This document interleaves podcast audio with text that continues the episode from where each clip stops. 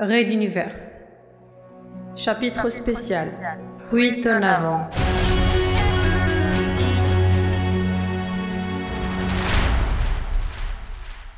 Épisode 6.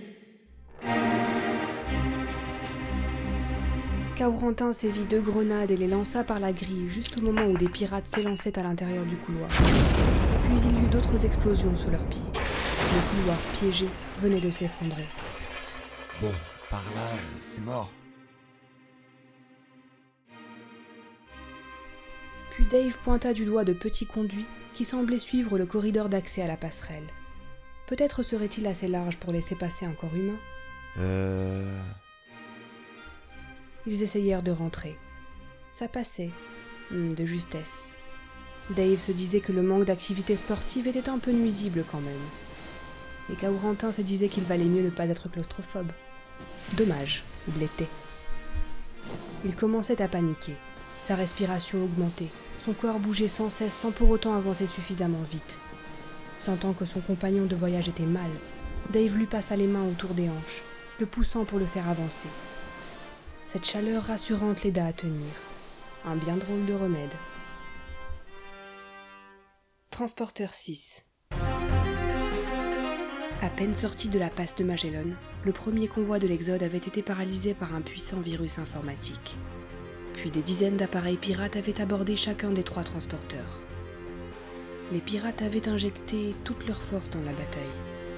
Un immense astéroïde, dissimulant une base pirate, faisait face aux trois transporteurs. Parmi les exodés, la panique se mêlait au désespoir, l'attaque du numéro 6 semblant plus féroce que les autres. Désorganisés, ils avaient du mal à résister. Le centre de commandement était en pleine ébullition. Les pirates s'approchaient et le colonel JF Hill semblait avoir décidé d'affronter leur chef en combat singulier. Hill avait donné l'ordre de rassembler les civils dans les zones précises et de freiner le plus possible l'avance pirate. Injoignable car au corps à corps, la hiérarchie du numéro 6 devenait souvent bien floue. Soudain, une grille du plafond s'ouvrit à l'entrée du centre de commandement. Deux miliciens s'apprêtèrent à tirer quand ils virent deux hommes portant l'uniforme du transporteur tomber au sol.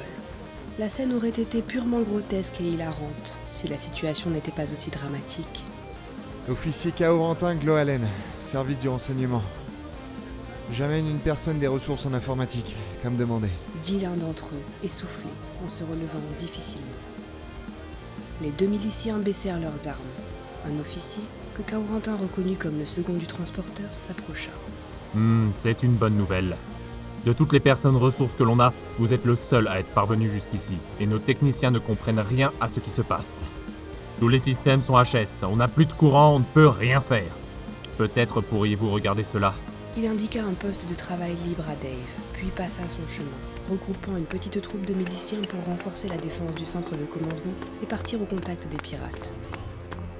Les anciens guerrieros de la Révolution étaient bien plus à l'aise sur le front que derrière les moniteurs d'une salle de contrôle. À suivre. Retrouvez les musiques originales, les chapitres complets et les livres numériques de la saga sur raiduniverse.fr.